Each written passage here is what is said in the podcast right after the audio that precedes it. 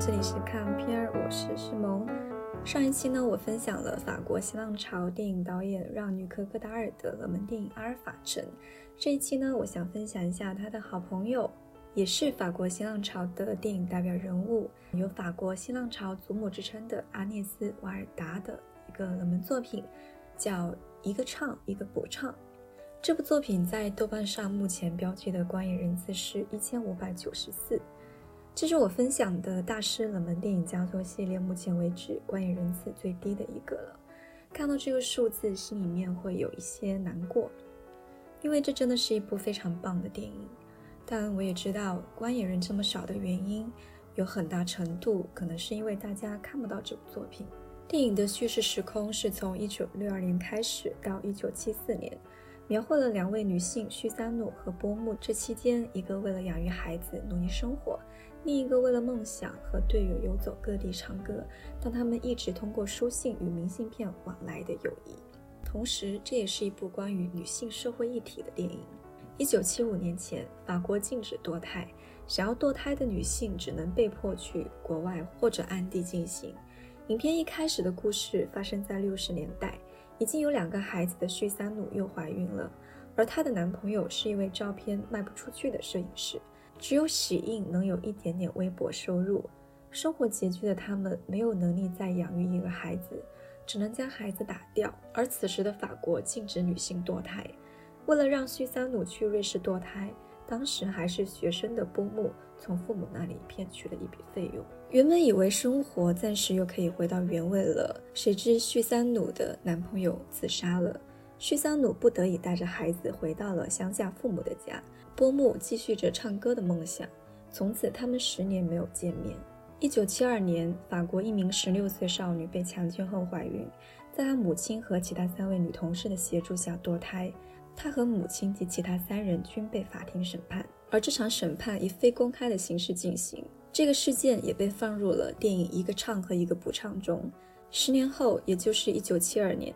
徐三努和波木同时出席了这场诉讼案的非公开审判现场，一个在场外抗议要求公开审判，一位在场外唱歌表达抗议，唱着“我的身体是我自己的，最清楚的人是我，在这个地球上，不管生不生孩子都是我的自由。”一九七一年四月五日，由西蒙波娃撰写，三百四十三名女性联合签署的宣言在法语周刊杂志《新观察家》刊载。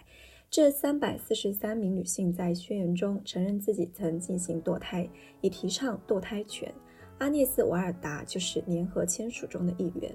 这个宣言也被称为“三四三荡妇宣言”。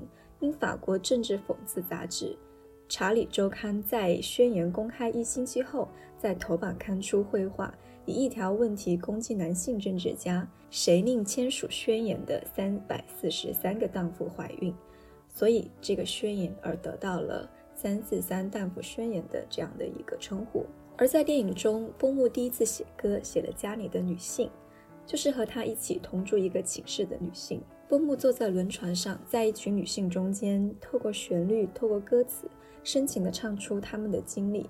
岸上的风景与船上的他们交替，回忆与现实的场景穿插，带出一阵阵感伤情绪。然而，伤而不悲，在微风的吹拂下，轮船上每个女性的脸孔是那么平静，甚至带着淡淡的笑容，让我相信她们一定会好好的生活下去。她们是当时社会的受害者，也是给这个社会带去希望的人。他们用自己的勇敢去改变不合理的法律。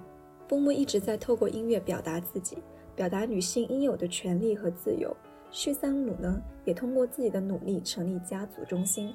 帮助更多要堕胎的女性，以及帮助女性在不想要孩子的情况下避免怀孕。这样美好而又勇敢的两位女性，让人无法不爱。而电影中除了描绘两位女性的勇敢，也描绘了她们的爱情故事。除了爱情中的甜，她们也有她们的寂寞、付出、隐忍、婚姻生活的羁绊与无奈。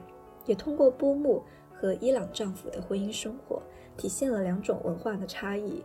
伊朗过于传统保守的婚姻文化与对女性的克制要求，无疑与波木追求自我与自由的个性是完全冲突的。不过庆幸的是，波木找到了让丈夫平衡自己也喜欢的方式，叙桑努也有了自己的新的幸福婚姻生活。本片除了女性身体自由的社会议题与刻画的两位勇敢美好的女性之外呢，视听语言也是我最喜欢的一部分。每次看到阿涅兹的作品，我就感觉像在美丽的世界里畅游，忘掉一切吧，静下来感受这些美丽就好了。每次进入阿涅斯的电影世界，我总是这么跟自己说。阿涅斯·瓦尔达，他学过摄影，也从事过摄影工作。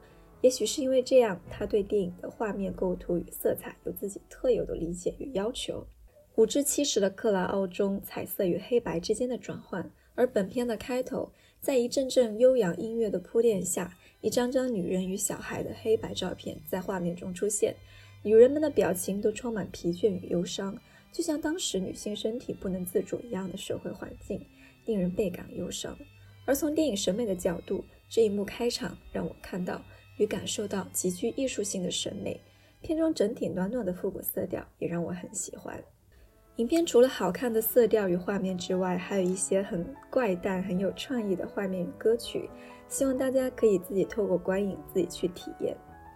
阿涅兹·瓦尔达是一位我很喜欢、很喜欢的导演，他乐观、开朗、幽默、有趣。他对色彩和画面的创造性是我极其喜欢的。他一直爱着电影，一直在拍电影。他让我相信，电影的生命很长很长，电影人的生命也很长很长。好了，非常感谢你收看或者收听这一期的看片儿，我们下期再见，拜拜。